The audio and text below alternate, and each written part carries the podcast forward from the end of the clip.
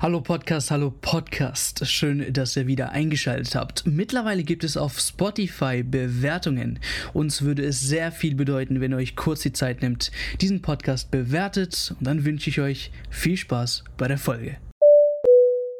Herzlich willkommen, Sportsfreunde. Kick and Talk grüßt euch wieder zu einer weiteren Podcast-Folge, bzw. Podcast-Woche. Ihr wisst ja, ihr kriegt mächtig was auf die Ohren. Mit dabei sind natürlich äh, wie immer Cornflakes-Fresser Nekli Niklas Neklis, Alter. die Nickel, Alter. Und äh, natürlich Erik äh, freut uns. Äh, Mr. Pöbeljunge, würde ich jetzt schon sagen. So stufe ich jetzt die Bremer äh, Fans ein. Ähm, aber wer eine große Fresse hat, der muss auch einstecken, ne? Ähm, mal so nach dem Motto. Aber dazu kommen wir auf jeden Fall später in unserer, in unserer Bully Recap. Was steht die Woche an? Wie schon erwähnt, Bully Recap. Dann gibt es ein bisschen News der Woche für euch. Unter anderem eine WM in Saudi-Arabien. Korrespondent äh, Erik direkt aus der Wüste wird uns da auf jeden Fall ähm, drüber berichten. Und äh, nächste Bundesligaspieltag darf auch natürlich nicht fehlen am Ende der Woche. Also mächtig viel Arbeit, Champions League Woche, äh, Bayern nach dem dr dritten Mal unentschieden. Wie sieht's aus? Wir haben jede Menge Gesprächsbedarf. So. Und äh, vorab natürlich gerne, gerne Podcast äh, bewerten, Podcast äh, weiterempfehlen äh, an Freunden, an Familie, wenn ihr es auch so geil findet wie wir. Und dann würde ich sagen, jump mal rein, Köpfer. Wie sieht's aus im letzten Bundesligaspieltag. Also wir haben da, glaube ich, der sechste Spieltag war jetzt ein bisschen so am kontroversesten, ne? Also meine ich. Da sind am, am, ja. ganz, ganz viel Scheiße passiert. Äh, Handspiel, also Videoassistent in dem Fall. Wir haben äh, die Bremer, die Bremer Fans, äh, die Gigdevic ähm, ja mit äh, Megaphones äh, erstmal auf den Sack gegangen ist. Er hält elf Meter und dann gibt es fast einen Platzsturm. Wusste gar nicht, dass die Bremer so hart sind. Uh. Kenn ich nur von Schalke, Alter. was ich mir auch direkt, ich, ich schwör's, ich habe mich direkt gefragt, jetzt mal auch ehrlich, Niklas, so, was wäre passiert, wenn das auf Schalke gewesen wäre? Ja, bei uns ist halt das Thema Platzsturm ein bisschen schwieriger wegen der Konstellation. Genau, genau, aber so nur Bremer Konstellation, ihr, so Fans haben sehr, sehr einfachen äh, ja, Kontakt zum Feld. was wäre passiert? Ja. Ja, er hängt wahrscheinlich immer ein bisschen von der Gemütslage so auch, wie die Saison bisher lief und so ab. Aber es hätte durchaus, ich meine, wir erinnern uns an die Abstiegsszenen in der vorletzten Saison. Das kann durchaus auch mal da heiß zur Sache gehen. Also wir haben da auch ein paar Chaoten, die da, äh, ja, das Ding wahrscheinlich durchgezogen hätten, genauso wie es die Frankfurter oder Dresdner oder was auch immer auch haben. Aber ähm, ja. ja, also ich ich glaube, es hätte Situationen gegeben, in denen das nicht friedlich geendet hätte. Mal ja. schauen. Aber fangen fang wir, fang wir, wie Erik das so eingeordnet hat, ähm, mit den Videoassistenten. Ich glaube, den größten Schocker gab es ja in Berlin. Ähm, die Hertha wurde da ja, in, in, in meinen Augen komplett beklaut. Ähm, und dann haben sich auch noch Collins Erben äh, von Twitter abgemeldet. Also das fand ich jetzt zu krass. Ähm, klar, da kann man sich nicht alles gefallen lassen, aber dann direkt zu sagen, ey yo, so, das war's jetzt hier, fand ich bisschen, ähm, ja, zu... Äh, zu, zu krass äh, von den Jungs. Also da hätte man ein bisschen vielleicht Fingerspitzengefühl äh, zeigen können. Äh, ich meine, wir kennen eh die Szene äh, oder die, die Internet-Rambos äh, hier bei uns. Also ähm, von, von Morddrohungen bis was weiß ich, da ist ja alles mit dabei. Ähm, ob dann am Ende das alles stimmt, ist dann auch erstmal äh, ja so Nebensache. Aber gut, äh, muss jeder für sich entscheiden. Aber gibt es überhaupt so viel von uns dreien ähm, da zu besprechen, ob das jetzt ein Elfmeter war oder nicht? Ich meine, wirklich, das ist, also, ersichtlicher ging's ja nicht, ne? Also, und dann aber das Ganze nicht zu checken. Ich meine, vielleicht aus der äh, Perspektive, warum er das nicht gecheckt hat, warum ähm, da seine, seine Argumentation quasi für ihn so ähm, ja, überzeugend war, dass er gesagt hat, alles klar, das passt, braucht man jetzt nicht mehr zu diskutieren. Ähm, konntet ihr das aus der Perspektive verstehen? Also ich muss sagen, ich habe es ja, ich habe es lustigerweise gestern oder vorgestern schon einem Kumpel geschrieben nach der Situation, äh, dass ich Colinas Erben eigentlich immer sehr, sehr gut finde. Klar, sie argumentieren immer pro Schiedsrichter und sie versuchen halt die Sichtweise von Colinas er äh, von den äh, Schiris halt immer aufzuweisen. Aber zum allerersten Mal muss ich sagen, dass diese Reflexion der Szene einfach komplett daneben war. Ich habe sie gerade mal offen. Sie argumentieren, Arm hängt normal herab, ist nicht weit weg vom Körper entfernt und nicht unter Spannung. Wird sogar ein Stück nach hinten gehalten. Keine unnatürliche Vergrößerung der Körperfläche, keine Bewegung zum Ball, keine Absicht. Und da stelle ich mir nur vor, Leute, das Ding wäre knallhart in, in den, ins Tor gefallen und davon einer unnatürlichen Handbewegung zu argumentieren oder dass, die, dass, die, dass der Arm nicht weit weg vom Körper ist, da hatten wir schon andere Situationen, wo das Tor dann zurückgenommen wurde oder wo dann meinetwegen direkt Handelfmeter äh, auf, den, auf den Punkt gezeigt wurde. Und da. Es war ja am selben Spieltag noch. Ähm, ja. Die. Äh, oh, bei welchem Spiel war das? Ähm, bei Bremen-Augsburg. Genau, Bremen-Augsburg, genau, ja. Äh, war, ich sag das, wie es ist. Für mich war das auch kein Elfmeter, weil das war A, viel zu nah und zweitens war der Arm weit unten gesenkt. Da Aber haben wir die Diskussion nicht äh, schon hinter uns mit Absicht oder nicht Absicht? Wurde dann nicht entschieden, Absicht oder nicht Absicht ist scheißegal. Es geht darum, ob jetzt Handspiel oder nicht. Ähm, hatten wir nicht Diskussion schon mal und kam dann zum Punkt eben, was auch einige Schiedsrichter argumentiert haben. Wir müssen sagen, entweder es ist Hand und es gibt keine Argumentation mehr, ähm, oder wir lassen den Spielraum und dann äh, gibt es aber wieder Diskussionen.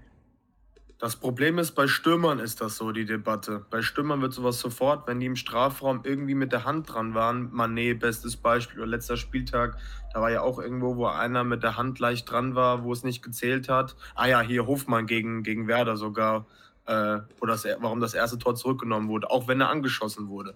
Die Regelung gibt es. Aber bei Verteidigern gibt es halt irgendwie keinen klaren Maßstab. Und das, finde ich, hat man der Situation eigentlich ganz gut gesehen. Ohne die Hand von Kusunu hätte er die Hand nicht so weit ausgefahren, auch wenn sie nah am Körper war. Da wäre das Ding sowas von im, im Tor gelandet. Und da finde ich einfach die Argumentation so schwach, äh, zu sagen, es wäre wär begründet gewesen, da kein VAA einzu, einzu äh, ja, einzuberufen, während man bei der anderen Situation, jetzt komme ich zum nächsten Spiel, vielleicht will Niklas auch noch was kurz zu sagen, aber bevor ich jetzt da zum nächsten Spiel komme, wo nee, ich mich darüber sehr aufrege. Mach erstmal weiter, ja. du bist dran. Während, während ich dann bei so einer anderen Situation, ähnlich jetzt wie, okay, Bremen-Augsburg kann man vielleicht argumentieren, der Schiri hat das auf dem Platz als Handspiel gesehen. Ob das jetzt eine klare Fehlentscheidung ist, dass er das zurücknimmt, wage ich zu bezweifeln. Aber jetzt gucken wir uns das Spiel Stuttgart gegen Bayern an wo das definitiv kein Foul an Kimmich war, zumindest keine klare Fehlentscheidung. Und da interveniert dann Köln. Also das ist für mich in meinen Augen schon irgendwie. Also ich muss auch ehrlich sagen, das mit Kimmich war ein bisschen zu schwach. Also bei aller Liebe. Zupfer, ja. Es war ein Zupfer da, okay, da können, müssen wir nicht drüber streiten. Aber Ey, wann ist im Fußball bitte das ein Foul? Also bei aller Liebe, ey, da gibt's, ähm, ja, da würde ich schon direkt in anderen Ligen sagen, würden drüber lachen, so wie, wie da entschieden worden äh, ist. Also muss ich ehrlich sagen, ähm, war, war schwach. Ähm, ich ich hätte ich hätt, ich hätt ihn nicht gepfiffen, muss ich ehrlich sagen. Ich habe schon das Gefühl gehabt, wo Kimi sich so wegdreht, dass er gedanklich schon weiter war oder er dachte, ja gut, ich muss jetzt irgendwie äh, mich fallen lassen, so von wegen, äh, weil ich vielleicht den Ball verliere, weil er den Druck gemerkt hat, weil er selber den ersten Kontakt war, war, war von ihm halt auch einfach sehr schlecht.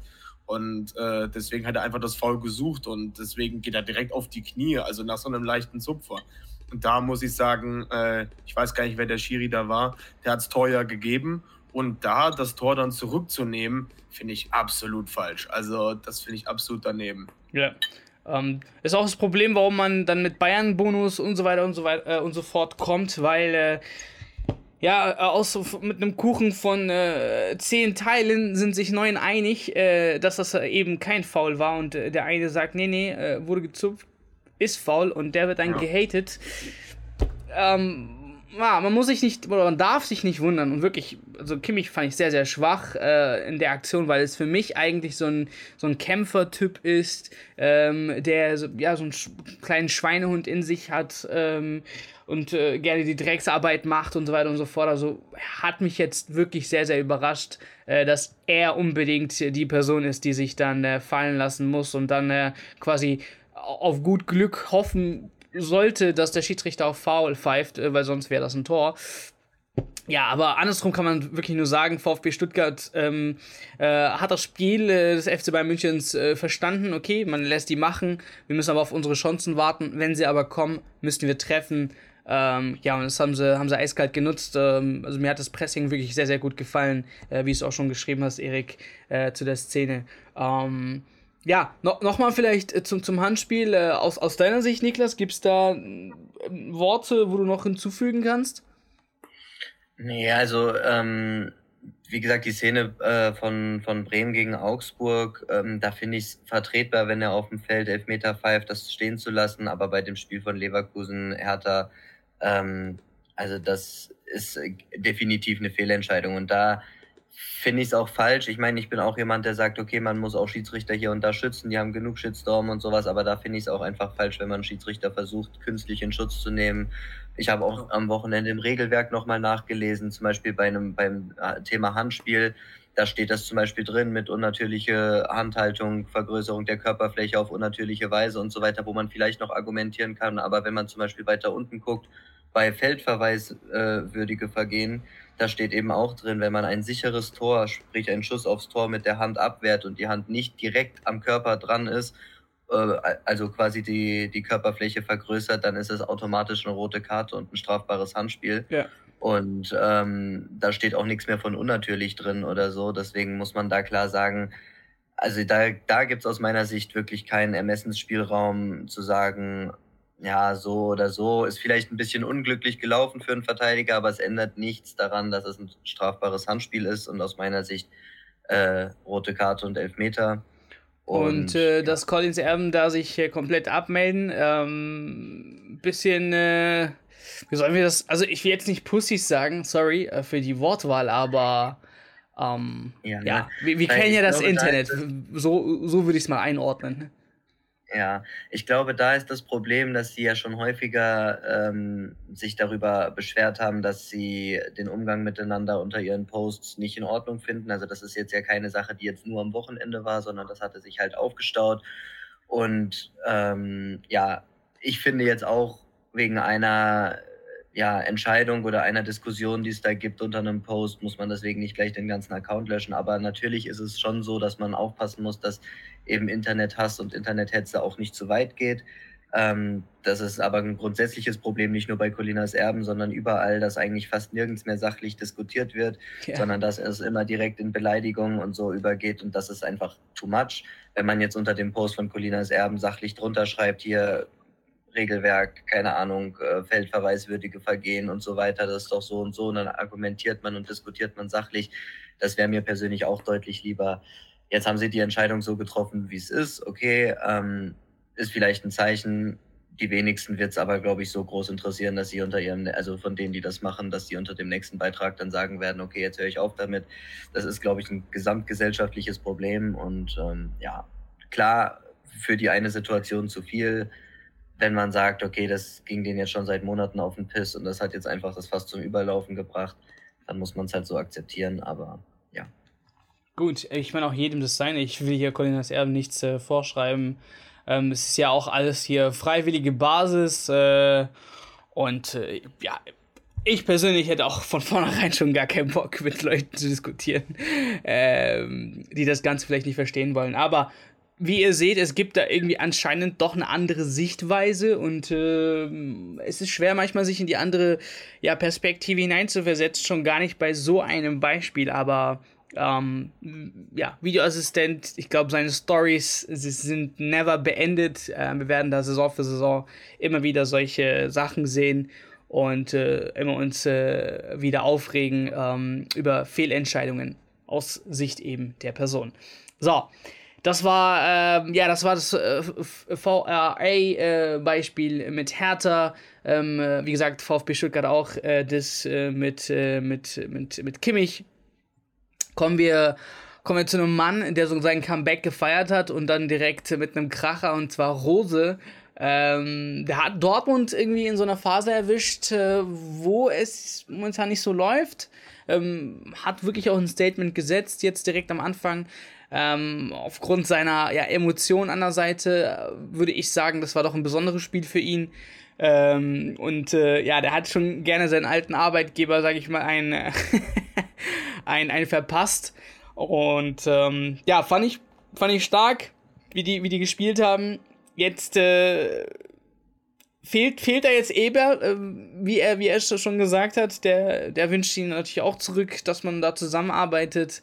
Ähm, was, was denkt ihr, ist jetzt mit, mit, mit Marco Rose äh, zu machen? Weil wir haben es ja letztens schon mal gesagt, okay, der Tedesco schön und gut, Feuerwehrmann, äh, Feuerwehrmann-like, äh, wenn es darum geht, äh, jemanden aus der Krise rauszubringen, aber langfristig da eine, ähm, ja, äh, eine, eine, Taktik zu finden oder seine Philosophie durchzusetzen, ist nicht so seins. Ähm, Niklas wünscht ihn sogar sich bei Schalke zurück. Ähm, da da wäre es natürlich nice, äh, sein Comeback zu feiern, aber ich wüsste jetzt nicht, wie sehr das Schalke äh, bringen würde. Ähm, genau, aber back to Rose. Wie, wie hat euch sein Auftritt äh, so gefallen? Ja, ich, ich denke. Ja bisschen... Mach du zuerst. Ja, ich denke, ähm, zum Spiel nur ganz kurz. Äh, ja, war auf jeden Fall ein sehr, sehr überzeugender Auftritt. Klar, sie haben jetzt äh, Dortmund nicht ähm, nicht äh, in, in der Prime erwischt, sage ich mal. Also der BVB hat auch an dem Tag wirklich viel zugelassen und so. Aber wenn man bedenkt, dass äh, RB Leipzig ja die letzten Wochen unter Tedesco irgendwie gar nicht in die Spur gefunden hat, obwohl sie ja eigentlich unter Tedesco, das muss man auch sagen, in der letzten Saison in der Rückrunde richtig stark waren, äh, DFB-Pokal gewonnen haben und so weiter, aber dass sie in dieser Saison halt einfach nicht ins Rollen gekommen sind. Ähm, ja, da war das für mich schon überraschend. Ähm, aber ich finde, der Auftritt von Leipzig war eigentlich durchgehend überzeugend. Ähm, waren taktisch da sehr variabel, waren gut eingestellt, hatten die richtige Einstellung dabei und ähm, haben das Spiel am Ende auch einfach absolut verdient gewonnen. Und über Tedesco haben wir die letzten Wochen schon häufiger gesprochen. Ähm, das war ja, hatten wir ja schon häufiger gesagt, dass er zusammen mit Thomas Reis und so weiter zu den Kandidaten gehört, die langsam liefern müssen, sonst äh, wird es eng. Und jetzt ist es eine Woche später schon passiert. Äh, und ja, freut mich auf jeden Fall für Rose, dass es jetzt in seiner Heimatstadt geklappt hat. Freut mich auch, dass er gegen seinen Ex-Club gleich ein Zeichen setzen konnte. Da war es ja auch, ähm, haben ja auch, sage ich mal, nicht alle verstanden, dass der Trainer gewechselt worden ist. Und ähm, deswegen freue ich mich auf jeden Fall für Rose. Leipzig überzeugend. Mal gucken, wie es jetzt die nächsten Wochen weitergeht. Aber vielleicht schafft es ja Rose, die Qualität aus dem Kader rauszuholen, die in dem Kader auch drinsteckt. Ja. Kann ich mich im Prinzip nur anschließen. Und dort war halt dem Tag halt auch echt äh, erstaunlich schwach. Ich glaube, sie hatten laut Statistik auch nicht mal einen einzigen Torschuss, also zumindest der auf den Kasten ging.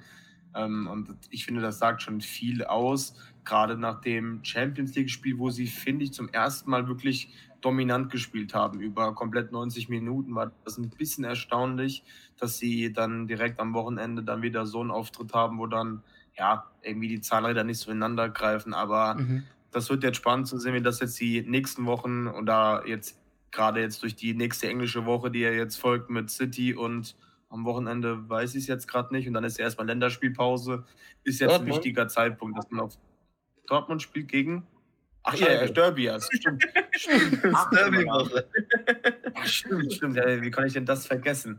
Ja, okay, das wird natürlich jetzt, das ist jetzt eine ganz heiße Phase. Also, ich ich, ich habe auch schon ein bisschen äh, mal so in, in, in, den Kommentaren einiger ähm, ja, Dortmund-Fans so gelesen, die sind auch gerade nicht erfreut, Alter. Die, die sagen in der Situation jetzt noch gegen Schalke ähm, und, da, und da wirklich sagen sie jetzt so laut Wort, äh, Wortlaut von denen, scheiß auf ja. City, scheiß auf Bayern, wir müssen das Ding eigentlich nur gegen Schalke gewinnen. Ähm, aber so, jetzt in der das Situation, schon, ja. genau, jetzt so in der Situation haben das die auch leichte äh, Eierschaukeln. Ja, das könnte schon ungemütlich werden, wenn sie beispielsweise das Derby verlieren sollten und dann Länderspielpause ist und dann haben sie dann äh, über eine Woche kein weiteres Spiel mehr und können das irgendwie ausgleichen. Keine Ahnung, dass sie Gladbach schlagen oder sonst irgendwen. Mhm. Ähm, und deswegen, also dann wird es auf jeden Fall sehr unruhig werden, glaube ich. Also, naja, aber gerade nach dem Auftritt, ich finde es ein bisschen schwierig. Ich habe ja Dortmund schon phasenweise deutlich kritisiert, weil sie ja in der Liga jetzt auch nicht unbedingt so eine Dominanz ausgestrahlt haben, aber sie haben ja nach wie vor die Punkte geholt und ja, das muss man ihnen trotzdem zugute halten. Aber nach wie vor überzeugen sie mich einfach nicht, außer jetzt halt, wie gesagt, am Wochenende äh, in der Champions League jetzt gegen Kopenhagen war das mal ein guter Auftritt. Ja, da, da muss auf jeden Fall eine Schippe drauf. Ähm, wir sind gespannt, was Rose so in der Bundesliga jetzt anstellt. Ich meine, ähm, ja, mit dem Verlust von Lewandowski, Haaland ähm, ist viel Klasse weggegangen. Ähm, und wenn da auch einige Trainer immer wieder sich verpissen, die ja, die schon Klasse haben, ist schade. Schadet auch ein bisschen der Liga. Also von daher, warum not wieder Rose zurück zu haben? So. Ähm, Trainerentlassungen die hast du noch reingeschrieben. Ähm, Tedesco ist out. Okay, das ist jetzt schon länger her. Haben, haben wir eigentlich auch in der letzten Folge schon sehr gut predicted. Ähm, nur etwas äh, vielleicht mit, äh, mit zu viel Guthaben, äh, mit viel guten Guthaben für Tedesco, so dass es vielleicht länger dauert, bis er rausfliegt und dann ein Tag oder ein oder zwei Tage später war er schon raus. Ähm, ja, das ja auch gegen, gegen Schacht ja auch 4-1 daheim die Schruppe genau, kriegen. Also das war halt. Da, darf auch nicht sein, um ehrlich, Alter. Das ist also nichts gegen den Verein, aber so lange weg. Und dann, ja, kurz zurückzukommen und, äh, und in einem Verein dann, äh, der eigentlich äh, super spielen sollte, da wegzukicken, wegzufegen, ähm, darf nicht sein. Und äh, ich denke mal dann zu Recht auch äh, seine Entlassung. Ähm, aber wie geht's mit dem Mann weiter? Also, wir haben ja letztes Mal schon ein bisschen angeteasert. Niklas, bist du immer noch dafür, dass er zu euch kommen sollte? Ja, ich persönlich halte Tedesco trotzdem eigentlich für einen guten Trainer. Ich glaube einfach nur, dass er vielleicht noch nicht das Format hat für einen absoluten Topverein. Bei Schalke war es halt auch so, der hat eine gute Saison gehabt, dann eine eher nicht so gute. Aber ich sag mal, wenn man sich das als Schalke auch ehrlich anschaut, das, was nach Tedesco kam, war ja auch nicht besser. Also das lag bei Schalke zu dem Zeitpunkt nicht am Trainer, sondern das lag einfach daran, dass dieser ganze Verein in ganz vielen Ebenen einfach immer weiter zugrunde gegangen ist. Ähm, deswegen fände ich es grundsätzlich nicht verkehrt, wenn Tedesco noch eine Chance bei Schalke bekommen würde. Er ist wahnsinnig beliebt in der Fanszene. Er hat mehrfach selbst als Trainer von Leipzig keinen Hehl daraus gemacht, dass er sich total mit dem Verein identifiziert. Deswegen als Fan wünscht man sich das. Als Trainer, äh, als Trainer, als ähm, aus sportlicher Sicht, ähm, ja, wird man abwarten müssen, ob ein zweites Engagement bei Schalke dann äh, besser, noch besser laufen würde und ein Sprung nach vorne wäre oder nicht. Mal gucken, er ist jetzt auch kein Julian Nagelsmann oder so, aber ist schon einer, der eigentlich viele, viele Facetten mitbringt, der ähm, immer auf Augenhöhe mit Spielern sprechen kann. Deswegen würde ich nicht Nein sagen, ähm, zumal ich nach wie vor, auch wenn wir jetzt am Wochenende endlich unseren ersten Sieg geholt haben, aber ähm, äh, trotzdem nach wie vor kein großer Freund von Frank Kramer bin und deswegen glaube ich, äh, ja, oder würde ich so einen Wechsel persönlich begrüßen. Ich weiß aber auch, dass es viele Schalker gibt, die das nicht so sehen und ähm, das ist auch okay. Ja. Ähm,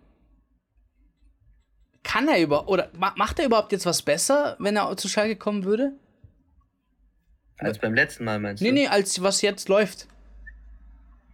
Ja, ich glaube, das kann man gar nicht so sehr miteinander vergleichen, weil RB Leipzig und Schalke 04, glaube ich, zwei gegensätzliche Vereine sind. Viel gegensätzlicher findest du es in der Bundesliga wahrscheinlich nicht. Das Be beziehungsweise halt bist du unzufrieden vielleicht mit dem momentanen Stand, sodass du sagst, okay, Tedesco zu bringen wäre jetzt nicht schlecht.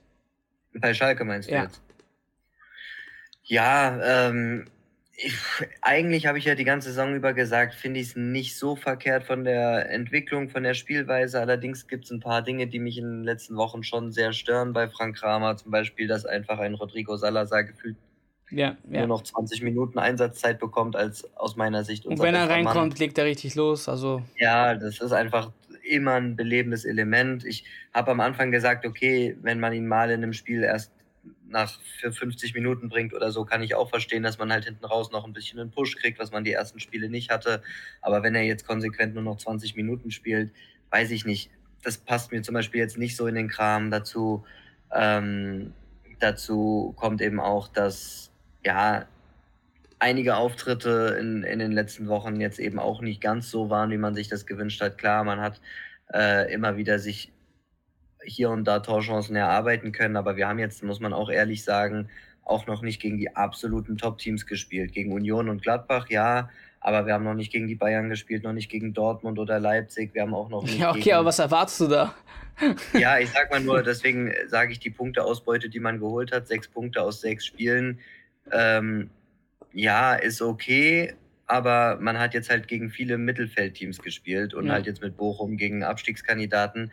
Ähm, das bedeutet, wenn man halt in dem oder wenn man halt nicht weiter mehr Punkte holt, sozusagen, als man das vielleicht tabellarisch erwarten würde, dann wird es halt doch eng, weil wie gesagt, diese Gegner Leipzig mit neuem Trainer, Dortmund, Bayern, Leverkusen, die kommen alle noch. Und äh, ja, wenn man realistisch ist, muss man halt sagen, okay, in diesen Spielen kannst du zumindest keine festen Punkte einplanen und dann wird es eben hinten raus punktemäßig doch wieder eng. Deswegen, ob jetzt Tedesco den Push in dieser Saison bringt, weiß ich nicht. Tedesco hat ja in der, bei seiner letzten Amtszeit auf Schalke auch eher für destruktiven Fußball gestanden und eher Ergebnisfußball, immer 1-0 gewonnen oder so, auch in der Vizemeistersaison. Das ist jetzt nicht das, was ich langfristig auf Schalke sehen möchte, aber ich bin mir trotzdem sicher, dass er auch anders Fußball spielen lassen kann. Das hat er damals bei Aue auch gezeigt. Ähm, ja, deswegen, ich würde ihn nehmen, wenn er, wenn er jetzt verfügbar ist und wenn Schalke auf Trainersuche gehen sollte, weil man sich irgendwann von Frank Kramer trennt, dann wäre das für mich einer der logischen Kandidaten. Aber ja, wir dürfen auf Schalke auch nicht den Fehler machen, irgendwelche Kurzschlu Kurzschlussreaktionen und jetzt Kramer rausschmeißen, weil wir haben mit Gramotzes immer noch einen Trainer auf der Bezahlliste ähm, der gerade gut Geld verdient und nicht im Verein aktiv ist. Das können wir uns jetzt auch nicht mit fünf Trainern leisten bei unserer finanziellen Lage. Deswegen erstmal Füße stillhalten, aber wenn man die nächsten Wochen merkt, die Entwicklung bleibt aus, dann sollte man sich vielleicht darüber Gedanken machen. Und wenn Kramer irgendwann geht, und wir haben uns, waren uns ja alle einig schon zu Saisonbeginn, der wird die Saison wahrscheinlich aber auf Schalke nicht überleben. Schauen wir mal. Aber ähm, wenn wir da recht behalten und Tedesco zu dem Zeitpunkt der möglichen Entlassung dann frei wäre, dann wäre es für mich ein geeigneter Kandidat, glaube ich. Ja. Denkst du, Tedesco hat Bock, Erik, auf Schalke wieder? Hat der Niklas eben schon kurzzeitig erwähnt, dass äh, Tedesco viel, äh, viel noch an Schalke hängt und also ich könnte mir schon vorstellen, dass er weiterhin äh, Lust hat, äh, Champions League, äh, Champions League sage ich schon, auf Schalke wieder äh, glorreiche Zeiten reinzubringen. Aber mit dem Kader, ja, ich weiß nicht, für seinen Defensivfußball, glaube ich, ist es ein bisschen zu, keine Ahnung.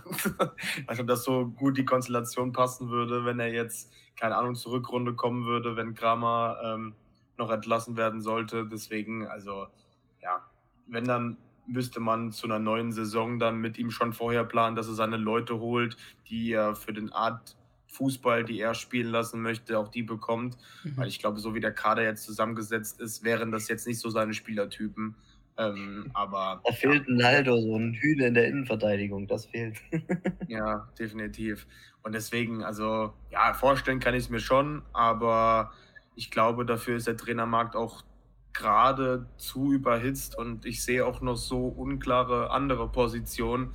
Da könnte irgendwo Tedesco auch die nächsten Wochen vielleicht nochmal ein Thema werden. Ähm, aber ja, also ich, ich denke es nicht, dass, dass es jetzt zu einem Zeitpunkt passieren wird, dass es Mitte der Saison ist und dann Tedesco übernimmt. Das glaube ich ehrlich gesagt nicht. Wenn dann vielleicht am Ende der Saison, wenn Schalke vielleicht die Klasse hält und man ist mit Kramer weiter irgendwie unzufrieden oder sowas oder es gibt Streitigkeiten, wo man jetzt neue Zielsetzungen macht, ähm, dann ja, aber ich, ich kann mir jetzt nicht vorstellen, dass er mitten in der Saison kommt. Ja.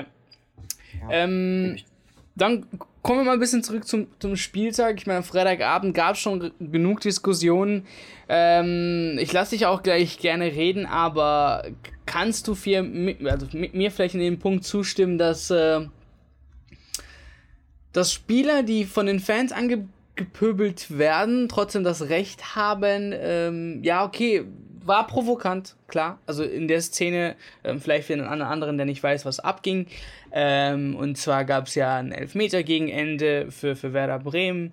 Und ähm, damit konnten sie eben Ausgleich äh, schießen.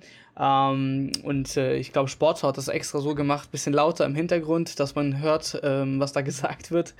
Ähm, auf jeden Fall haben die Werder-Fans oder die Werder-Kurve da mit, laut, mit Lautsprechern halt, ja, du wirst ihn eh nicht halten und was weiß ich. Ähm, kam vielleicht mehr, man hat jetzt das Ganze nicht so richtig gehört.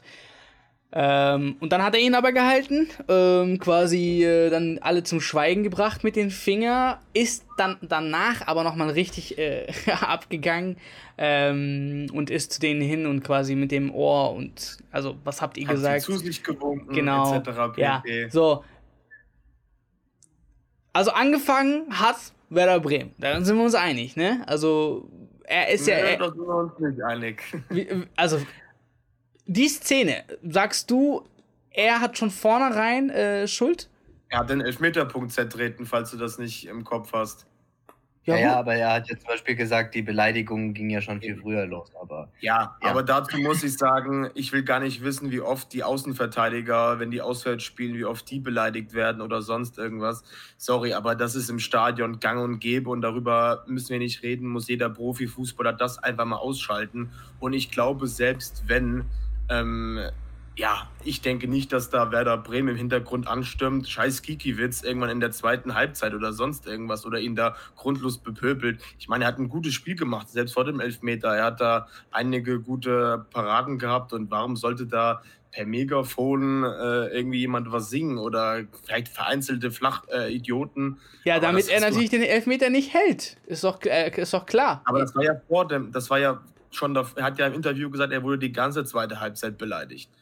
Und äh, darunter, wie gesagt, die Situation vor dem Elfmeter war ja schon so, dass er am Elfmeterpunkt stande, den kaputt getreten hat. Und das haben schon ein paar Fans wahrscheinlich wahrgenommen und haben natürlich ihn dann lautstark äh, beleidigt oder sonst irgendwas. Und da fand ich schon, die erste Aktion ging ja von Gikiewicz aus, weil er den Elfmeter, das hat er ja so im Interview gesagt, als sehr unberechtigt empfunden hat. Habe ich zum Teil ja vorhin auch schon gesagt, dass ich nicht unbedingt finde, dass das zwingend Elfmeter ist. Aber wenn der Schiri den pfeift, ist es auch keine klare Fehlentscheidung. Ähm, und, ähm, aber ich finde, es kann nicht sein. Ich finde das sehr unsportlich, dass er dann halt, wie gesagt, das gab es ja damals bei Marvin Hitz auch schon, dass der Elfmeterpunkt zertreten, äh, zertreten wurde und dann ist Modest ausgerutscht. Halt. Und das finde ich, ist halt das muss halt meiner Meinung nach bestraft werden.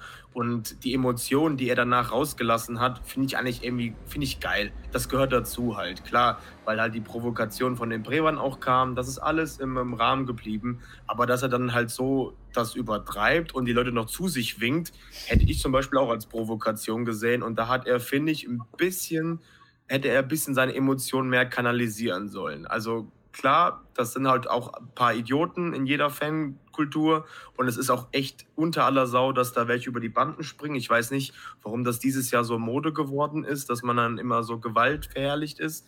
Das gehört sich halt auch nicht. Das war auch nach dem Spielthema.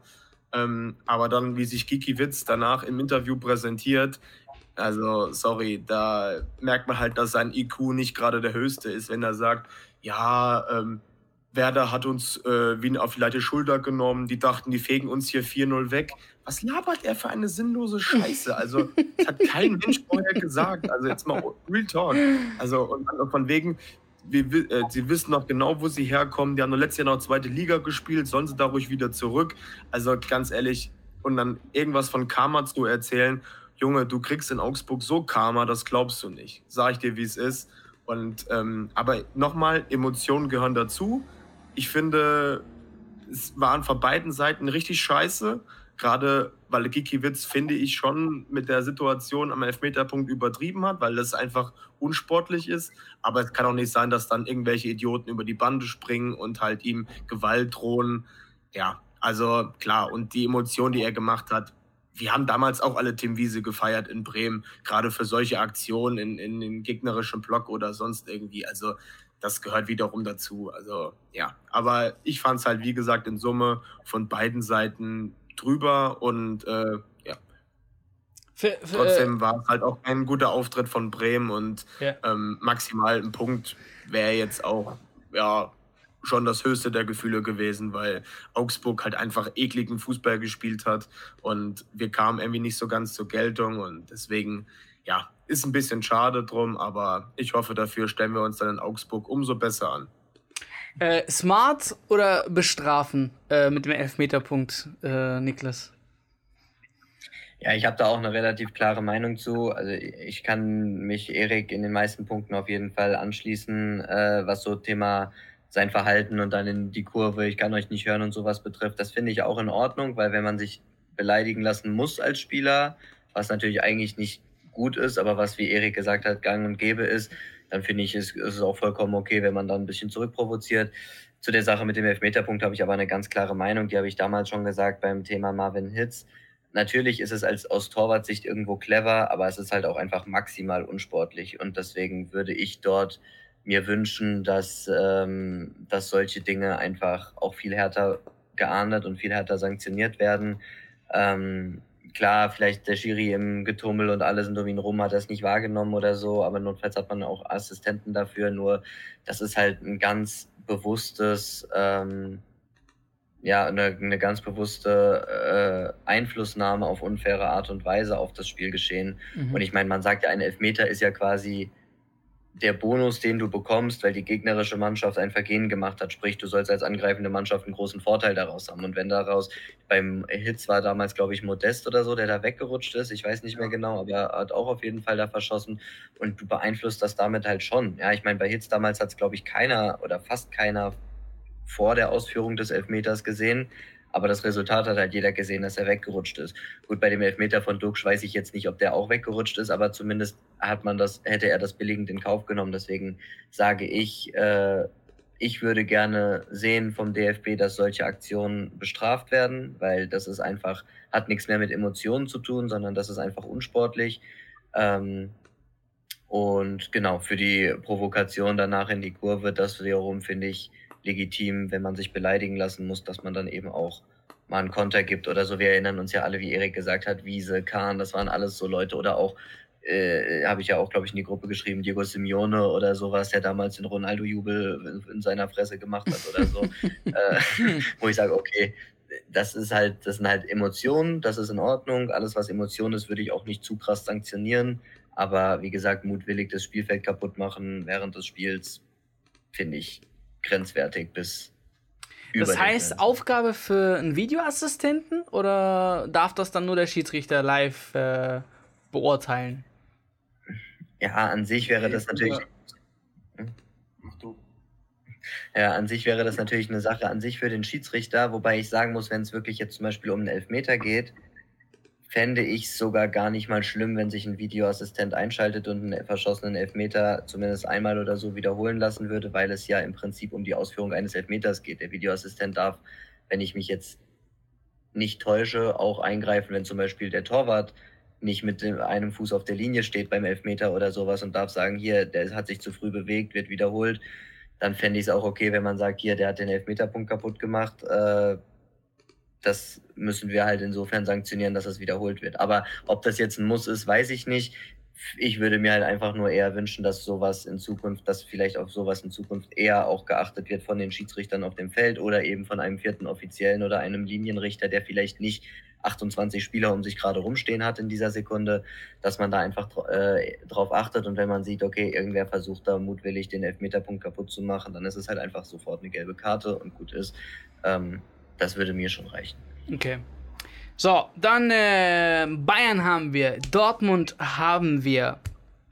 Wir haben noch einen Mann, der jetzt äh, ja rausgekickt worden ist. Es war jetzt sehr überraschend, aber ähm, ja, Kovac, wie gesagt, ich habe schon, wie gesagt, nicht verstanden, äh, wie, äh, wie überhaupt äh, manche ihn als äh, eine Bereicherung für den VfL Wolfsburg sehen konnten und dass sie den VfL so weit oben in der Tabelle dann sehen und so weiter und so fort. Also ähm, ich hatte schon vorher ein schlechtes Bauchgefühl.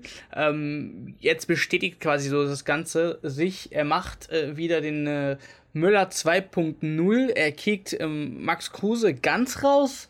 Ähm, anscheinend ist äh, Kruse nicht zu 100% äh, im Kopf oder Spielweise, was auch immer, beim VfL ähm, und äh, beschuldigt quasi diesen Spieler und äh, kriegt ihn ganz raus. Also erstmal harte Maßnahme, oder?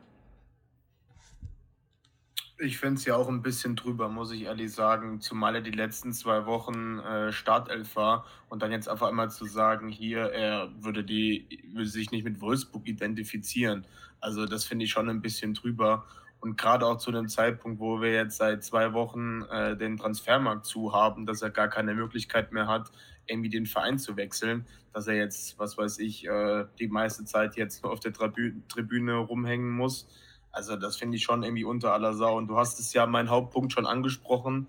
Ähm, damals auf der PK, als er vorgestellt wurde und speziell zu Kruse angesprochen wurde, habe ich hier damals das Zitat äh, damals auch in die WhatsApp-Gruppe reingeschrieben. Und da finde ich die Parallelen einfach zu Müller einfach sehr, sehr identisch, weil er hat ihn auch hochgelobt, hat gemeint, das ist ein Unterschiedsspieler. Das hat er damals bei Müller auch gesagt. Und letztendlich, ja, hat er ihn dann trotzdem degradiert. Und da stelle ich mir einfach die Frage, ob Kovac so ein bisschen das Problem hat mit Spielern, die sich vielleicht ein bisschen mehr rausnehmen oder dass er einfach Spieler hat, mit denen er nicht klarkommt. Mit Charakter vielleicht, gerne, ja. Ja, die er dann gerne einfach mal sagt, hier, mit denen will ich nicht arbeiten, die sind nichts für mich. Und ähm, das ist halt so eine Sache. Ich weiß nicht, ob das später mal noch zu einem Problem wird oder dass Kovac, sage ich jetzt mal, das ganze Jahr in Wolfsburg äh, ja dauerhaft Trainer wird, weil ist, weil ich kann mir ehrlich gesagt nicht vorstellen, dass das auf, auf lange Sicht so funktioniert.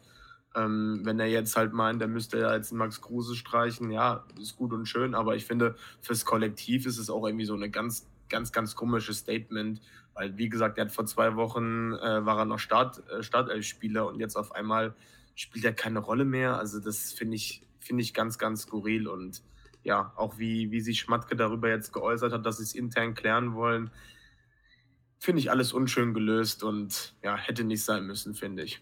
Ja. Ähm, denkt ihr, es kommt dann sehr, sehr früh oder also das Ganze geht nach hinten los. Ich meine, bei Müller ging es nach hinten los, 100 Prozent. Ähm, und deswegen äh, durch die weiteren Spiele auch und Saisonverlauf äh, war dann äh, Kovac schnell weg. Ähm, denkt ihr, wir sehen so ein ähnliches Szenario jetzt?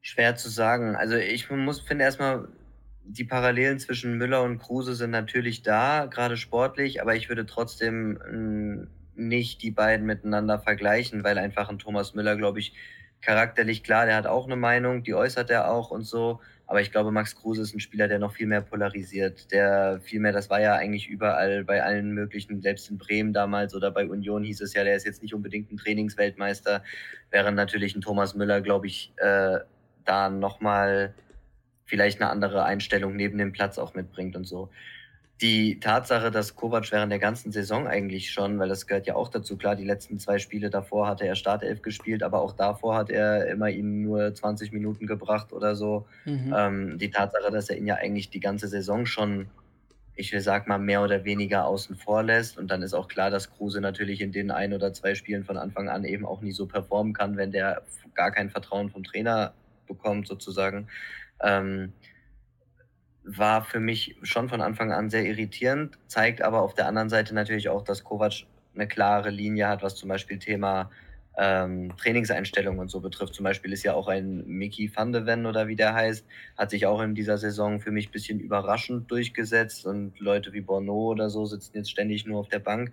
Ähm, ich glaube schon, dass man bei Kovac sagen kann, dass er, dass er Spieler hat, mit denen er einfach sehr gerne arbeitet und Lieblingsspieler hat, die er auch ein bisschen durchzieht und eben Spieler hat, mit denen er vielleicht ein bisschen aneckt. Ob das jetzt für ihn zu, einem, zu einer Entlassung in Wolfsburg führt, das weiß ich nicht. Ich meine, man muss jetzt grundsätzlich erstmal sagen, okay, der Erfolg gibt ihm recht, er hat Kruse nicht nominiert und das war, glaube ich, das erste Spiel oder das zweite Spiel, ich glaube, das erste Spiel, was Wolfsburg gewonnen hat. Ähm, ja. Muss man natürlich auch erstmal so fairerweise auch sagen. Insofern war es jetzt zumindest für dieses eine Spiel sportlich jetzt nicht unbedingt eine negative Entscheidung. Kann vielleicht auch für andere ähm, beflügeln, wenn man sagt, okay, hey, ich reiß mir jedes Training in den Arsch auf, aber spiele nie, weil Max Kruse spielt, der das Minimum nur macht. Kann natürlich auch einen positiven Druck für eine Mannschaft geben. Trotzdem glaube ich auch, dass das Kapitel Wolfsburg und Kovac aus verschiedenen Gründen immer noch sehr, sehr eng ist. Erik hat es eben schon angesprochen, Herr Schmatke ist auch einer, der äh, gerne mal, wenn er hier und da mal irgendwie was negativ empfindet, auch gerne mal den Trainer kickt und so. Mit dem ecken ja auch viele an. Deswegen kann ich mir schon vorstellen, dass Kovac äh, über die Saison gesehen Probleme haben wird, seinen Job in Wolfsburg zu behalten. Aber ich glaube, das hängt jetzt viel von den nächsten Wochen ab. Wenn Wolfsburg jetzt in die Spur findet und die nächsten Wochen gewinnt, glaube ich, wird in vier, fünf Wochen kaum noch jemand über die Kruse-Sache reden, in Wolfsburg zumindest, weil dann läuft sportlich. Wenn man natürlich jetzt die nächsten vier, fünf Spiele verliert, dann wird sich wahrscheinlich Kovac was anhören müssen von wegen, ah, könnte nicht Kruse vielleicht doch helfen. Und ähm, dann wird es unruhig, dann wird es zur Gefahr. Deswegen, ich glaube, die nächsten Wochen werden da sehr entscheidend. Ja. Was mich halt nur ein bisschen stört, halt in der Rückrunde wurde er wieder ja, kleinere Messias gehalten von Wolfsburg, der sie einigermaßen gerettet hat. Ähm, damals auch unter Kofeld, der war ja damals so sein, sein Lieblingsspieler und jetzt wird er schon so ein bisschen Art mit Dreck beworfen, würde ich jetzt mal so ein bisschen. Klar, er ist, er ist sehr eigen, sage ich jetzt mal, auch im Training oder generell sein Lebensstil. Aber ja, wie gesagt, du musst da als, als Trainer damit auch umgehen können, weil du, wenn du einen Kruse den Freiraum bietest, dann liefert er für dich halt auch. Das hast du in der Rückrunde zum Teil gesehen. Ich meine, das war jetzt auch nicht unbedingt gerade schlecht bei Wolfsburg. Ähm. Bei Union natürlich, die, der sie direkt mal im ersten Jahr, im zweiten Jahr direkt nach Europa geschossen hat, ähm, zu, vorne mit Avonihi. Und bei Werder hat es ja auch was fürs internationale Geschäft gereicht äh, in dem einen Jahr. Also deswegen, ich würde das jetzt, ja, ich finde es schon irgendwie traurig und würde es doof finden, wenn wir, wenn das jetzt wirklich das Kapitel Kruse und Bundesliga so jetzt geendet hat. Und Aber wo könnte er jetzt in seinem Alter noch hin? Was denkt ihr? 100% die MLS. 100% nach Amerika, weil da sein Sohnemann äh, eben lebt und ähm, ja, da wird er seine Frau dann mitnehmen und die werden dann rüber nach Amerika. Und in der Bundesliga, boah, also ich kann es mir nicht vorstellen, dass da irgendein Verein jetzt nochmal anklopfen sollte. Ja, das kann okay. ich mir nicht vorstellen. Aber auf jeden Fall noch Fußball. Ich meine, er hat sich ja auch Social Media technisch gemeldet und gesagt, ey, äh, nächster, ich sag, wann Schluss ist. Ähm, also man hat da schon seinen Charakter nochmal zum Vorschein äh, gebracht und äh, unter anderem gezeigt, okay, kann auch sein, dass es nicht eben ein einfacher Mensch ist, mit dem man wirklich sehr viel Fingerspitzengefühl braucht. Du hast gesagt, okay, ähm, die anderen Spieler fühlen sich vielleicht auch äh, äh unfair behandelt, wenn dann eben Kruse äh, nicht in alles in den Arsch geschoben bekommt, aber äh, nicht unbedingt auf dem Fitnesslevel ist von den anderen Spielern, nicht unbedingt 100% gibt wie die anderen Spieler, aber dann noch trotzdem spielt und so weiter und so fort. Ähm, aber genau, also spielerisch seid ihr auf jeden Fall der Meinung, da, da kommt noch was von ihm. Definitiv. Ja. Ich glaube auch, dafür ist, er, ist Max Kruse einfach auch charakterlich zu sehr, dass er sagt, nee, ich lasse mir nicht vorschreiben, wann für mich Schluss ist oder so. Ich glaube, der würde selbst, selbst wenn er jetzt inter, innerlich vielleicht überlegt hätte, ob er seine Karriere irgendwann beendet oder so, glaube ich, würde der jetzt einfach aus Trotz sagen, hey, ich mache jetzt nochmal eine Station, weil ich sage, wann Schluss ist und ich will jetzt nochmal allen beweisen, dass ich es kann.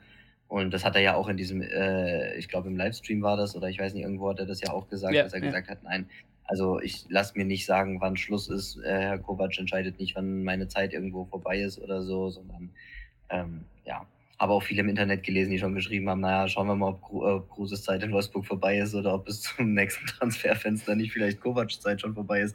Kann natürlich auch sein, dass dann ein neuer Trainer käme, der plötzlich sagt, ey, Max Kruse, Alter, um den baue ich mein System rum, so wie es zum Beispiel Florian Kofeld gemacht hat. Ähm, kann sich im, Le im Leben natürlich alles noch hundertmal drehen, aber ähm, ich glaube nicht, dass Max Kruse gerade Gedanken an den Rücktritt vom Fußball hat. Okay, dann äh, schauen wir mal, ob es die MLS wird. Ähm, Genau, jetzt habe ich mir gerade überlegt, ob wir Champions League vielleicht doch nicht in der nächsten Folge machen, dafür die aber hochladen, morgen, äh, morgen hochladen, aber ich glaube, dieses Remix äh, ist ein bisschen verwirrend, daher packen wir die einfach jetzt mal mit äh, zu, zu, zu dieser Folge mit rein, wird halt etwas länger, aber egal, ich glaube, da seid, da seid ihr ja schon alle ähm, das Ganze ein bisschen gewohnt, dass unsere Folgen etwas länger gehen. Und damit, ähm, genau, zur Königsklasse zur Champions League, außer ich habe noch was vergessen und ihr wollt noch auf jeden Fall was hinzufügen. Vielleicht nochmal kurz Thomas Reis Entlassung, vielleicht nochmal kurz erwähnen, dass er gekickt wurde. Finde ich eigentlich ein bisschen schade, weil ich glaube, das ist genau so ein Charakter, den braucht Bochum an der Linie. Aber was willst du da auch machen? Das ist halt das, was das haben wir auch letztens gesagt. Ey, du kannst den Verein, was weiß ich, jetzt. Aber sorry, wenn du halt auch nur 1,3 Millionen ausgibst und du nimmst so viel ein und der Kader ist auch. Ja, aber du musst ja was probieren. Also wenn du gar nichts probierst und einfach nur dra dran festhältst, weil eben das ein Trainer ist, sagen wir mal Tuchel, der hat jetzt für dich die Champions League gewonnen und so weiter und so fort, und du hältst dran und sagst, nee, äh, wir ja. haben ihm so viel zu verdanken und weißt was ich, da bestrafst du dich doch selber.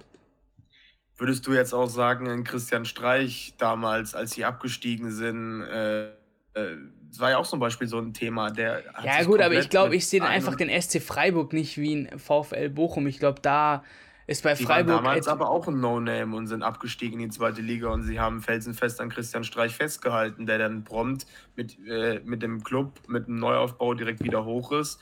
Und ja, seitdem ist er ja gefühlt schon immer an der Seitenlinie. Also und ich denke halt auch, dass ein Reis, gerade nach diesem sensationellen Aufstieg plus halt dieser geilen Saison letztes Jahr, einfach, ja, gefühlt da so viele Vorschusslorbeeren eigentlich hatte. Und ich glaube halt wirklich, dass es da intern schon die Debatte mit Schalke. In Wolfsburg war er, glaube ich, auch ein Thema äh, statt Kovac, habe ich zumindest jetzt gelesen. Da muss es intern schon so gebröckelt haben, äh, dass er selber gesagt hat, er will mal sehen, ob er ab 23 überhaupt, ich glaube, er hatte nur noch bis 23 Vertrag, ob er, ob, ob er überhaupt verlängern möchte.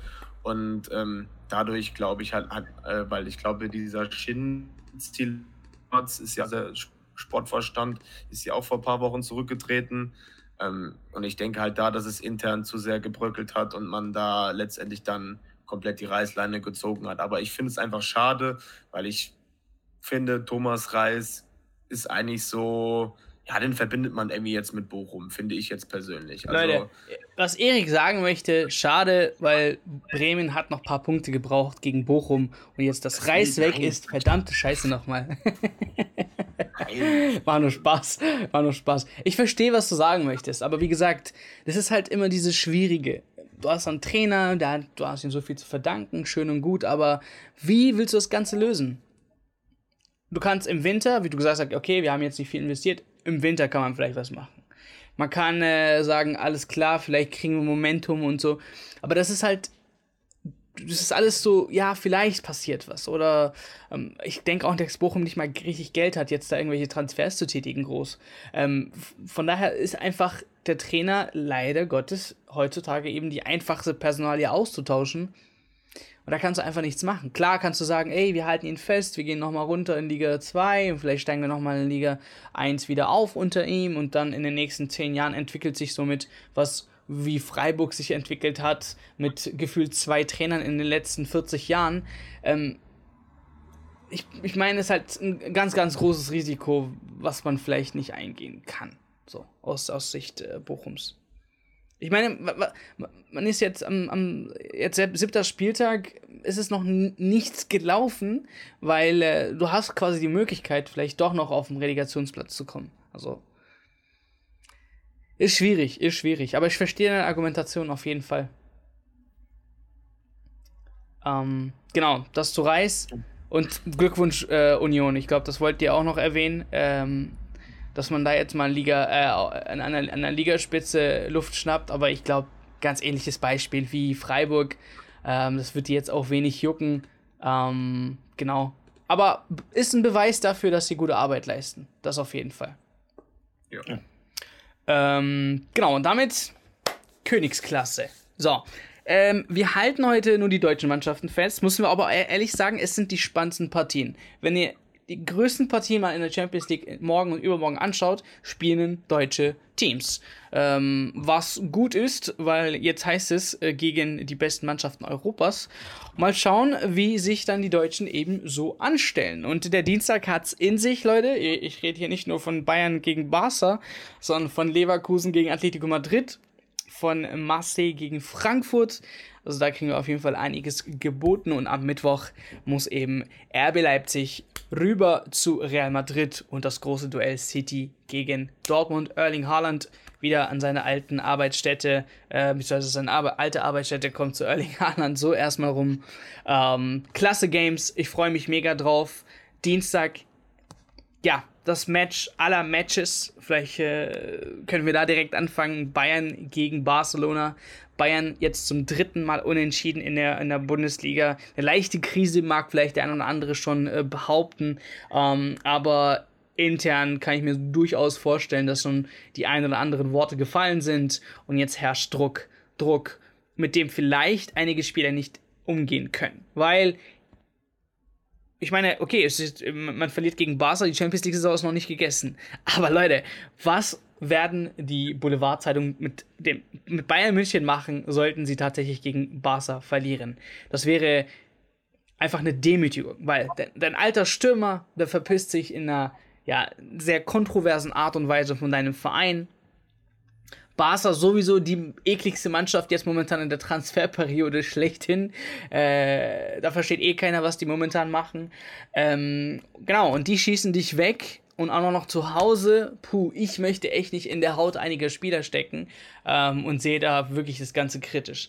Aber ich sag trotzdem, und das habe ich auch gestern in, in, in, in dem Bayern-Podcast gesagt, ich habe irgendwie so das Gefühl, diese Erst-Recht-Mentalität, sie liegt im FC Bayern München sehr, sehr oft. Und äh, genau in solchen Spielen zeigen sie auch gerne ihr Gesicht. Plus, ich mag mich nicht erinnern, wann überhaupt das letzte Mal in der Allianz Arena man weggekickt wurde. Ich meine, es war Liverpool, damals Liverpool, in der ja. K.O.-Runde, genau, und da hat Sadio Mane selbst das Tor geschossen. Ähm, von daher, es ist immer noch Bayern München. Ja, in der Bundesliga läuft es gerade nicht, aber ich würde sie nicht unterschätzen. So, ich, das ist einfach nur meine Sicht ähm, und würde auch sagen, dass sie an diesem Abend Barca besiegen. Auch wenn es jetzt nicht deutlich, ist mir eigentlich scheißegal. Einfach nur Tendenz Bayern-Sieg. Ja, ich fände es gerade aktuell ein bisschen spannend, was die Medien draus machen. Dass, ich habe jetzt mal Bild und Kicker so ein bisschen gelesen, dass jetzt Nagelsmann teilweise auch schon ein bisschen kritisiert wird in Sachen Rotation und was auch immer. Und ähm, ja, viele Bayern-Fans haben schon geschrieben, ja, Tuchel ist ja jetzt frei, aber das, zu dem Thema kommen wir nachher auch nochmal. Das halte ich für absolut Humbug. Also, das naja, macht in meinen Augen gar keinen Sinn. Wird nichts passieren. Das wäre absolut bescheuert. Ähm, aber du hast mein Hauptargument schon jetzt weggemacht. Ähm, Barcelona gefällt mir aber. Ui, Kelle, was ist jetzt los? Sorry, meine Flasche ist umgekippt. Barcelona gefällt mir aber in La Liga aktuell auch gut. Also vom Kader her natürlich muss man sagen, die haben es schon sehr, sehr gut gemacht. Ähm, natürlich weiß man halt auch, was alles dahinter steckt, aber ich finde schon, gerade in solchen Spielen finde ich die Bayern immer sehr, sehr gallig und giftig. Und ähm, ich glaube, die selber, welche Stunde hat, gerade weil nach den drei Unentschieden in der Liga, wobei ich jetzt sage, Union und Gladbach, da kann man vielleicht nochmal unentschieden spielen, gerade mit so einer guten Defensive oder halt Angstgegner. Bei Stuttgart wiederum hat es mich ein bisschen gewundert, weil Stuttgart hat sehr, sehr gut mitgespielt, war super offensiv und dass sie da einfach vorne keine Lösung finden und auch keine drei, vier Tore sogar machen. Ich meine, die Bayern hatten ja auch eigentlich eine gute, äh, gute Möglichkeiten. Aber Stuttgart hat halt auch genau auch so ein gutes Offensivspiel gehabt und die hätten auch, auch locker drei, vier Hütten machen können. Das hat mich halt so ein bisschen irritiert, dass sie da sich ein bisschen, ja, und ich finde halt, dass Barca tendenziell auch so wie der VfB ist, natürlich ein anderes Level logischerweise, aber die haben auch Visier nach offen und die wollen auch voll Power geben. Und ich, ja, ich denke halt trotzdem, das wird in Bayern besser liegen und gerade Defensive, die muss da auf Lewandowski aufpassen und wie Sadio Mané das schon im Interview gesagt hat, äh, er hat Thomas Müller schon zigmal gesagt, er soll bitte im Spiel nicht wieder äh, Lewandowski den Ball geben oder sonst irgendwie so, weil sie ja jetzt über acht Jahre lang zusammengespielt haben. äh, ja, also das wird natürlich eine super Story und ähm, ich bin gespannt, wie sie Lewandowski empfangen. Aber oh, ja. ich, ich Was denke mal, die Bayern. Gut, schlecht. Die Bayern werden, die werden kein Five-Konzert machen. Ich glaube es nicht. Nicht? Okay. Also ich, ich würde es ein bisschen traurig finden, vielleicht gerade mit diesen blöden Pfeilen, die er am, Schuss, am Schluss gegen die Bayern geschossen hat. Das war ein bisschen unnötig von Lewandowski. Aber also sagst du nicht auf sein Niveau herablassen, so nach dem Motto? Ja, würde ich schon, weil der hat acht Jahre alles für den Verein gegeben. Das ist, würde für mich jetzt mehr wiegen, als jetzt diese blöden Aussagen da gegen Ende. Ja, ich meine, letztes Jahr, äh, nächstes Jahr wäre er so oder so dann weg gewesen, weil er wahrscheinlich dann auch noch mal was anderes wollte. Aber naja, trotzdem zum Spiel. Ich bin da deiner Auffassung. Ich glaube, für solche Spiele sind genau die Bayern geboren. Und die werden aber diesmal auch so ein Spiel haben wie gegen Stuttgart, aber halt diesmal eins mehr schießen und ich sage, es wird ein 3-2. Oh, okay. Die Erstrecht-Mentalität, ist die, ist die auch bei dir gegeben, Niklas? Ja, ja, ich denke auch. Also ich kann eigentlich nur einen Haken drunter machen. Five-Konzert glaube ich auch nicht, dass es kommt, auch wenn sich die Bayern, glaube ich, schon diebisch freuen, wenn Lewandowski kein gutes Spiel macht. Ähm, aber ich sage auch, es wird ein knappes Spiel, aber die Bayern, wie Erik sagt, die sind für so eine Situation geboren, auch wenn sie jetzt in der Bundesliga ein bisschen hinterher hinken mit den, äh, mit den ganzen Unentschieden und aus dem, glaube ich, besten Saisonstart der Vereinsgeschichte nach drei Spieltagen jetzt einen der schlechtesten nach sechs Spieltagen gemacht haben.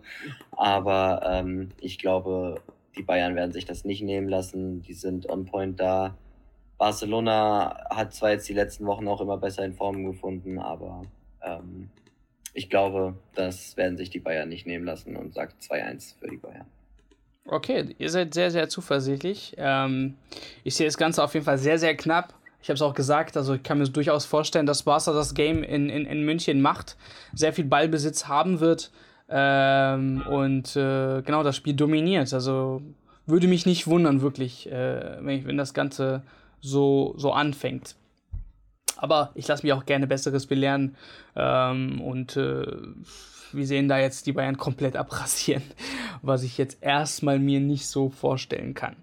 So, das, äh, das zu den Bayern. Ähm, who goes first? Ich glaube Atletico. Ähm, Erik, willst du gerne sowas wie im letzten Spieltag haben? Ganz zum Schluss. Griesmann macht nochmal das Ding.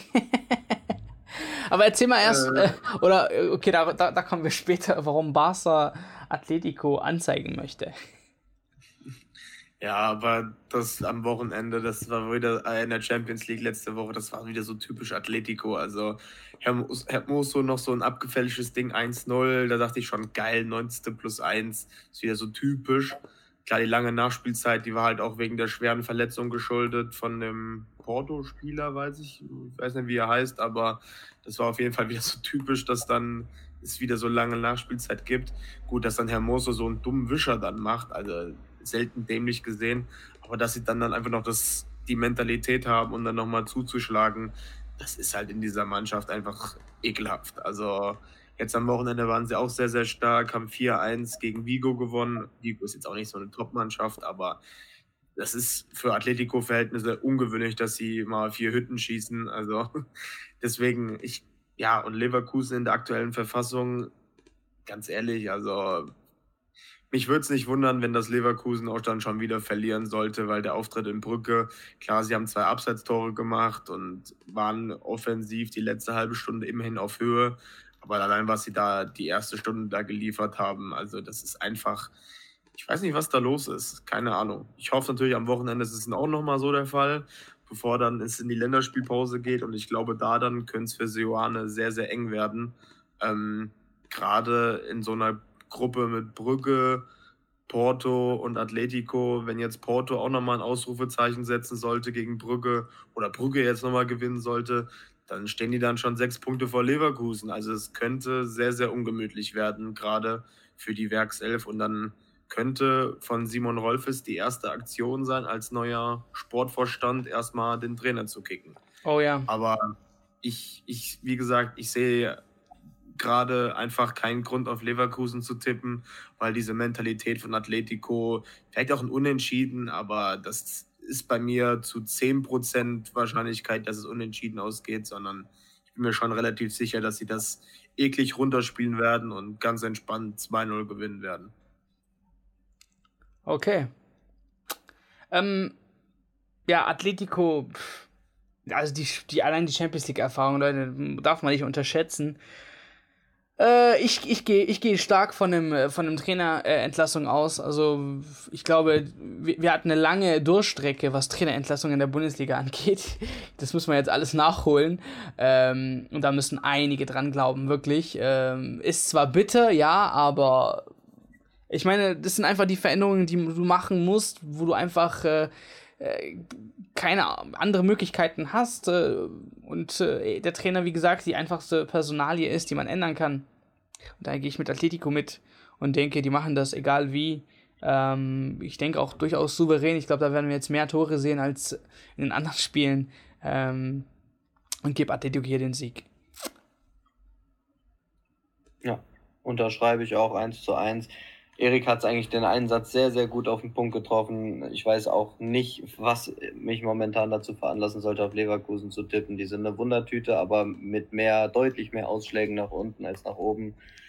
Haben defensiv riesen, riesengroße Probleme. Atletico ist abgezockt. Die Stürmer von Leverkusen treffen das Tor gerade auch so nicht. Also insofern 1-0 für Atletico. Ja, wo es jetzt äh, richtig krachen könnte, Marseille gegen Frankfurt, da treffen zwei kranke Fans Fanszenen aufeinander. Ähm, ja, was, äh, was erwartet uns bitte da, Alter? Ich meine, Marseille hat sich jetzt schon verbessert äh, im, im, im Vergleich äh, zum, zum Vorjahr. Machten viele viel stabileren Eindruck ähm, als, äh, als um vorher, wie gesagt, einige Spieler jetzt auch verpflichtet. Also das könnte auf jeden Fall schwer werden. Und nach der harten Niederlage gegen Sporting ähm, ist Frankfurt jetzt eben gefragt. Findet ihr, ist es eine harte Aufgabe, da jetzt in Marseille irgendwelche Punkte zu holen? Oder seht ihr schon eine gewisse Chance äh, für, für, für die Adler? Ja, ich denke gerade das 3-0 gegen Sporting, das wird ihnen schon sehr, sehr wehtun, gerade auch in Sachen Tordifferenz. Das war natürlich, da war Sporting einfach so eiskalt abgezockt ja. und ähm, ja, das war, glaube ich, auch schon mal so, ein, so eine leicht, leichte Frustration bei der Frankfurt, weil der, die erste Halbzeit war eigentlich ganz gut und jetzt hast du so einen Gegner, der jetzt kommt mit Marseille, die in der Ligue A auch eine gute Rolle gerade aktuell spielen und ähm, allein schon wozu wir später auch noch mal kurz kommen werden. Ähm, allein was die Polizei da jetzt macht, weil sie genau wissen, was Frankfurt für eine Fanbase hat und was Marseille halt auch aufbietet. Was ich jetzt da gelesen habe, wie, wie die Frankfurter immer sehr empfangen werden, dass die komplett Innenstadtverbot haben. Sobald du damit irgendwie was von Frankfurt rumläufst, du wirst, glaube ich, festgehalten oder mit Polizei. Und es gibt nur einen einzigen Weg ins Stadion und das ist halt mit Shuttlebussen über einen bestimmten Platz. Also das sagt schon viel aus, dass die da ordentlich Schiss haben vor irgendwelchen Fanausschreitungen und ich glaube, es könnte sehr, sehr ungemütlich werden, weil beide Fanlager sind sehr geil auf dieses Spiel und das könnte auch richtig fetzen, auch auf den Rängen. Ich hoffe es ehrlich gesagt nicht. Ähm, aber aufgrund von der aktuellen Form würde ich sogar fast sagen, dass Marseille und halt wegen der internationalen Erfahrung, dass Marseille leichter Favorit ist aber die Frankfurter sich trotzdem in Unentschieden erkämpfen. Ich hoffe es zumindest. Okay. Hast du auch große Hoffnungen äh, für, für die Adler, Niklas? Ja, tatsächlich bin ich ein Believer, was das Spiel betrifft. Äh, ich glaube nicht, dass die Eintracht das verliert. Das war letzte Woche schon eine heftige Klatsche, aber wir wissen trotzdem alle, was die Frankfurter international abreißen können. Und ich glaube, die wollen auch für ihre Fans, die ja auch wieder massig vertreten sein werden, Marseille, äh, wollen sie da auch einfach ein bisschen, ich sage mal in Anführungszeichen, Wiedergutmachung für das, äh, für die deutliche Klatsche von letzter Woche. Und ich glaube, ein Unentschieden bin ich mir relativ sicher, dass sie das holen können, aber ich gehe sogar mit einem knappen Auswärtssieg für die Eintracht, ähm, weil ich glaube, dass äh, in der Gruppe sowieso alles passieren kann finde zwar auch, auf dem Papier sollte schon Marseille der Favorit sein, aber ich ähm, sage, dass die Eintracht ein gutes Spiel machen wird und sich am Ende auch knapp 2-1 durchsetzen wird. Okay, also zweimal äh, Adler. Ähm, gut, ich glaube, ich glaube, das wird nicht so einfach. Ich glaube, Marseille ist da einfach jetzt ein bisschen stärker echt als in den letzten Jahren. Ähm, Eintracht Frankfurt hat vielleicht ihr, ihr internationales äh, Guthaben auch schon ausgespielt mit dem, äh, mit dem Europa League-Titel und so weiter. Ähm, ich, muss, ich, ich muss nach Bauchgefühl gehen, tut mir echt leid, Leute. Ich habe ich hab echt ein Bauchgefühl, dass Marseille das Ding macht. Ähm, und zu Hause gewinnt, was sehr, sehr schwierig wird für, für, für Frankfurt. Aber noch nichts gegessen. Wie gesagt, in der Gruppe kann ich mir durchaus vorstellen, jetzt gewinnt Tottenham gegen Sporting zum Beispiel dann ist immer noch ein Dreierkampf zwischen Sporting, Frankfurt und Marseille. Also da ist ja noch, nicht, noch nichts gegessen. Ähm, von daher gehe ich hier mal mit Marseille, sag aber trotzdem, geiles Spiel, auch abseits des Platzes. Ähm, und damit kommen wir, kommen wir zum Mittwoch. Als letztes Spiel machen wir City gegen Dortmund, aber Madrilen gegen RB Leipzig. Rose haben wir gelobt. 13-0 gegen Borussia Dortmund. Jetzt äh, ja, geht's äh, von, von arbeitslos direkt ins Santiago Bernabeo, kann man auch mal machen. Ähm, was, äh, was, was, was für eine Taktik wird er jetzt da wählen, Alter? Jetzt kommt, äh, oder man fährt hin gegen eine ungeschlagene Mannschaft, ähm, wo momentan alles läuft. Äh, die jungen Kicker zeigen immer wieder, warum sie die Zukunft genannt werden. Ich sag nur, weil wer das Sololauf da am, am, am Wochenende, ähm, unglaublich Weltklasse ja, wie, wie schwierig wird das RB Leipzig haben in, äh, in Real Madrid? Oder sagt ihr, ey, Madrid lässt immer gerne in der Gruppenphase Punkte liegen, das haben wir, glaube ich, letzte Woche auch schon angesprochen. Und warum nicht gegen RB Leipzig? Also ich denke, Rose wird das Ganze sehr offensiv angehen, weil es einfach die Mentalität von, von Leipzig einfach ist, dass sie selbst mitspielen wollen und die werden sich jetzt nicht hinten reinstellen und werden warten hier, bis dann die die ganze Front von, von Barca auf sie zustürmt und das passt auch irgendwie nicht zu deren, zu deren äh, ja, Philosophie. Und deswegen finde ich zum Beispiel, dass ein Rose besser reinpasst als, als ein Tedesco, aber das habe ich ja die Wochen zuvor auch schon immer gesagt. Ja, und ähm, die Madrilen, die Auftritte gerade in der Liga sind schon teilweise sehr souverän. Boah, also das Spiel finde ich sogar, da könnte es sogar eine kleinere Überraschung geben, weil die Leipziger haben eigentlich nichts zu verlieren. Also gerade nach dem Auftritt, äh, den sie jetzt gegen Schachtjo hatten, eigentlich müssen sie alles in die Waagschale legen, um da wenigstens einen Punkt zu holen. Und ich bin einfach mal mutig und ich sage, sie entführen auch einen aus Madrid. Aber das wird natürlich auch ein lucky Ding gewesen sein. Aber ich sage einfach mal, es wird ein 1-1. Wird ein okay, 1-1 in Madrid. Ja. Meinem Vater brennt wahrscheinlich dann das Arschloch, Alter, aber okay. Pizze, Pizze. Sitze ja. dann vom Fernseher. Scheiß Dosen behalten.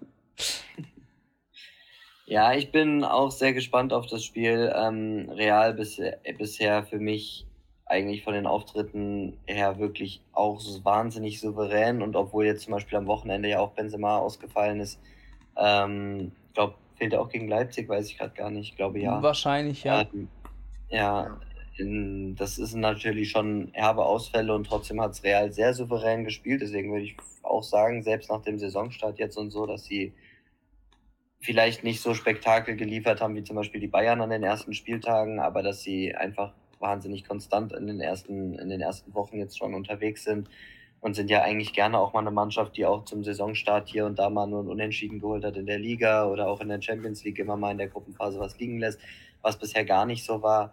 Deswegen glaube ich tatsächlich auch, dass Rose sehr offensiv anfangen wird, aber ich glaube, dass das auch gegen Real Madrid wahnsinnig gefährlich ist im Umschaltspiel. Da brauchen Luka Modric nur mal was aus dem Fußgelenk zu schütteln, wieder so ein 80 Meter Diago auf, auf Vini oder so, keine Ahnung. Ähm, deswegen bin ich mal gespannt, wie das Spiel laufen wird. Ich glaube, es wird einige Torchancen geben. Es wird ein sehr intensives Spiel und äh, ein sehr knappes Spiel. Ich glaube, wenn eine Mannschaft das Spiel gewinnt, dann wird das auf jeden Fall Real Madrid sein. Würde aber tatsächlich vielleicht sogar auch sagen, wenn Benzema nicht spielt, ist für äh, RB an einem guten Tag ein Unentschieden drin. Die haben jetzt den Aufwind vom neuen Trainer. Deswegen unterschreibe ich jetzt auch, wie Erik gesagt hat, mal ein Unentschieden. Aber ich glaube auch, wie Erik eben auch gesagt hat, das ist dann eher ein glückliches Unentschieden, weil ich glaube, Real ist schon die deutlich stärkere Mannschaft von beiden.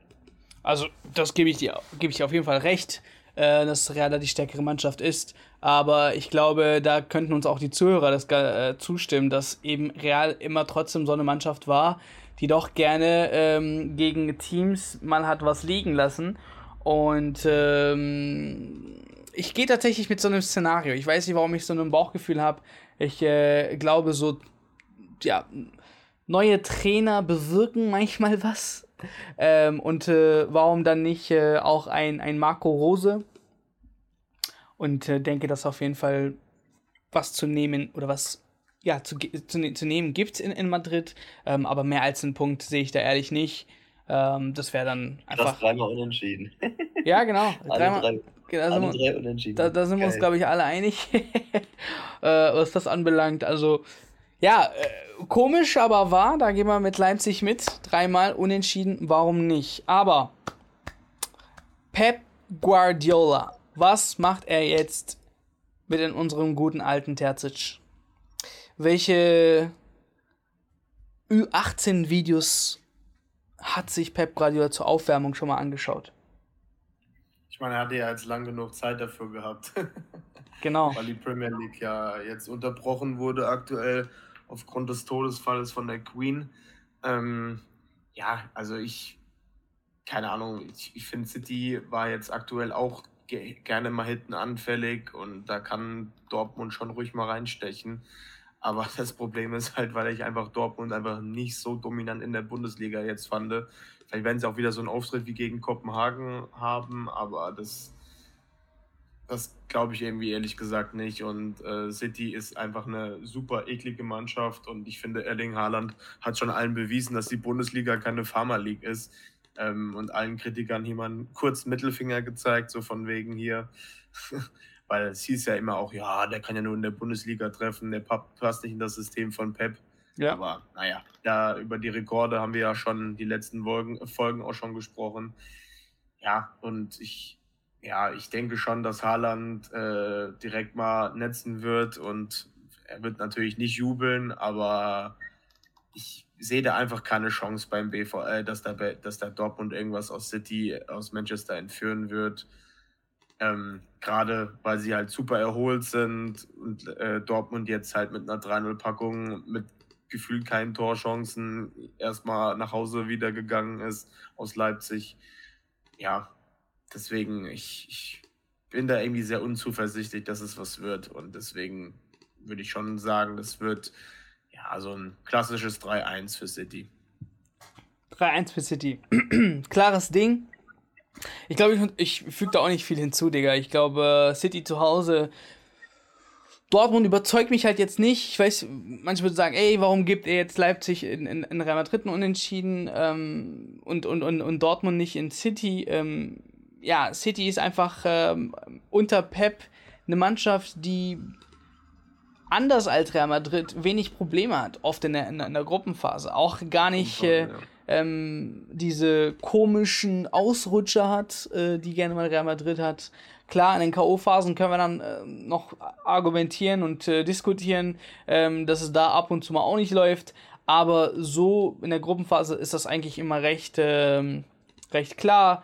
Ähm, da machen sie nicht viel rum, ähm, holen sich die drei Punkte Aber und Feierabend. In der Liga muss man schon sagen, hatten sie auch phasenweise auch ihre Probleme gegen Newcastle oder gegen sonst irgendwen. Da lagen sie auch mal gerne zurück, haben aber trotzdem wieder Spiele gedreht. Und das zeigt ja schon, dass die die Mentalität haben, während ich bei Dortmund halt schon irgendwie sagen muss, äh, außer jetzt gegen, gegen, gegen Freiburg haben sie mal einen Rückstand aufgeholt.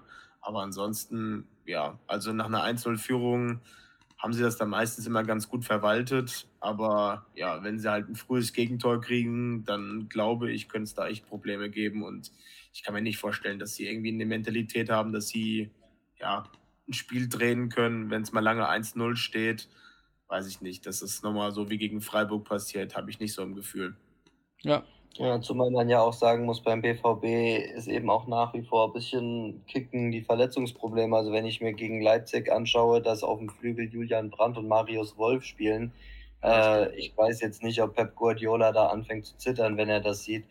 Ähm, also aus meiner Sicht ist das auch relativ klar, auch in der aktuellen Verfassung, dass äh, City das gewinnen wird. Ich sage jetzt einfach mal, die spielen beide mit offenem Visier. Ähm, Haaland drückt den Dortmund an drei Tore, am Ende geht es 4-2 aus für City und ähm, ja, denke nicht, dass der BVB da eine Chance hat, was sie aber auch nicht müssen, weil ich glaube, Platz 2 ist auf jeden Fall drin in der Gruppe. Ähm, aber an City wird es kein Vorbeikommen geben. Yes, ähm, unterschreibe ich so auf jeden Fall. Ähm, und äh, wünsche euch und uns natürlich einen geilen Champions League-Abend dass wir auf jeden Fall da nice Spielen sehen. Äh, gut, es gibt auf Prime Now, Prime Now wollte ich gerade sagen. Oder heißt es Prime Now? Nee. Doch. Amazon Prime Video. Ja. Irgendwas, was, welches war mit Now im, im, im, im Wort? RTL Now. RTL. RTL Plus. Okay, kann, kann sein. Aber auf jeden Fall könnt ihr das Bayern-Spiel äh, auf Prime sehen. Also, da ich weiß, viele haben, haben Amazon, also da müsst ihr jetzt nicht lange suchen und oder euch jetzt Kopfschmerzen machen. Okay, Episode ist vorbei. Vielen Dank fürs Zuhören. Bitte, bitte, bitte, bitte lasst unbedingt ein Review oder ein Abo da. Das hilft sehr, diesen Podcast